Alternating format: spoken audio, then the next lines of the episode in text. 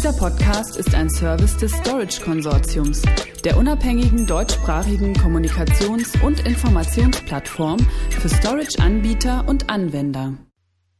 Bandspeichersysteme im Zusammenspiel mit File und Cloud Object Storage. Um was es hier geht. Bänder haben sich von der früheren Rolle als primäre Backup-Lösung für eine breite Kundenbasis verabschiedet von Ausnahmen wie Virtual Tape Libraries für große Umgebungen abgesehen. Und nicht nur Datenarchive und Disaster Recovery Services profitieren von den neuen Ansatzgebieten im Bereich der Langzeitdatenspeicherung und Archivierung sehr großer Datenmengen. Die lange Lebensdauer moderner Bänder und damit Daten wie bei LTO8 in Verbindung mit 256-Bit AES Encryption bedeutet, große Datenmengen stromlos und sicher offline, on-premise bzw. in der Cloud auch über lange Zeiträume aufbewahren zu können.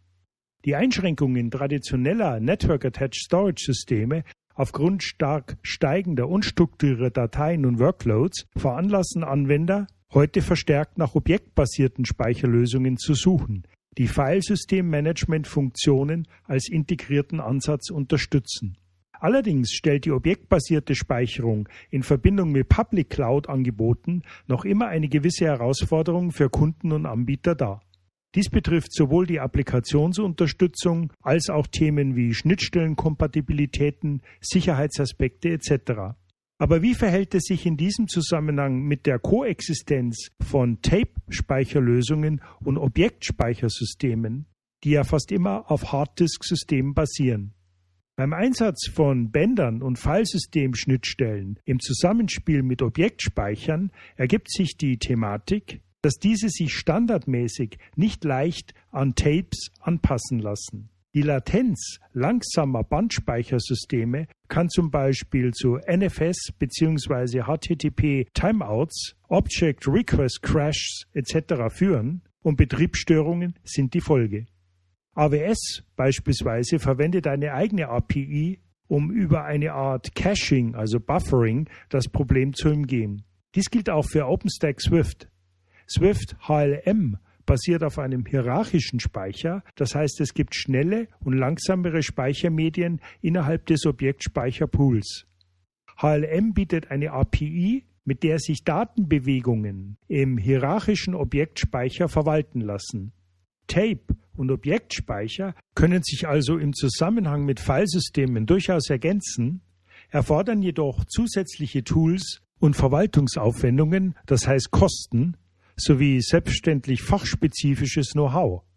Unter Berücksichtigung der Ausgaben für die Verwaltung inklusive Strom, Energieverbrauch, Medien sowie Investitionskosten in Hard- und Software bieten aktuelle Bandtechnologien wie LTO8, im Zusammenspiel mit virtuellen Tape Libraries, VTLs, jedenfalls für große Datenmengen, typischerweise größer 3 bis 4 Petabyte, eine bessere TCO beim Datenschutz.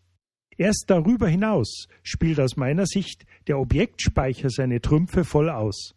Tape stellt im Verbund mit zertifizierten und compliance-gemäßen Archivlösungen für regulierte Märkte im Finance, Healthcare, aber auch für andere Unternehmen wie zum Beispiel aus der Logistikbranche sicher, dass kritische Daten über Jahre hinweg sicher validiert und gespeichert werden können.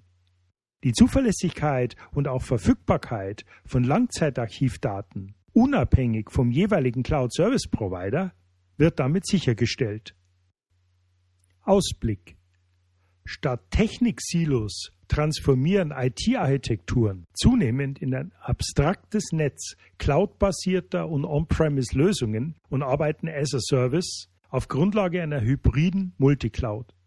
Notwendig ist hierfür ein einheitliches, automatisiertes und plattformübergreifendes Datenmanagement über lokale und Cloud-Umgebungen, das robust, hochverfügbar und kostenoptimiert bereitgestellt werden kann.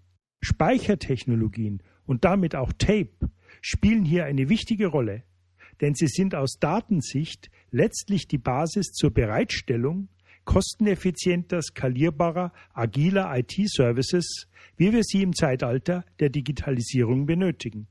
Die Speicherung der kalten Daten auf Band stellt eine sinnvolle Option dar, um zusammen mit Festplatten und Flash in der Cloud regelkonforme, mehrstufige und hybride Speicherverwaltungslösungen aufzubauen.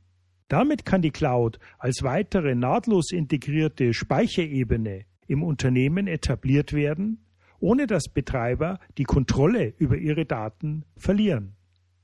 Fazit die Konsolidierung von Festplatten und Bändern zu einer mehrstufigen unter Einbeziehung von Cloud-Speicherlösungen logisch, einheitlich zu verwaltenden Architektur ist für bestimmte Anwendungsfälle sinnvoll. Allerdings werden davon unabhängig neue Entwicklungen im Speichermedienbereich dringend notwendig. Ein Cloud-Anbieter wie Microsoft zum Beispiel forscht in seinem Projekt Silica an Möglichkeiten der Speicherung auf Glas um die rasant steigenden Mengen an Daten im Cloud-Umfeld zu wettbewerbsfähigen Kosten künftig speichern zu können. Sonst könnten künftige Preiserhöhungen bei Hyperscalern gerade im Public Cloud-Sektor unter Umständen auf Dauer unausweichlich werden. Weitere Informationen hierzu erhalten Sie unter www.storageconsortium.de. Dieser Podcast ist ein Service des Storage Konsortiums, der unabhängigen deutschsprachigen Kommunikations- und Informationsplattform für Storage-Anbieter und Anwender.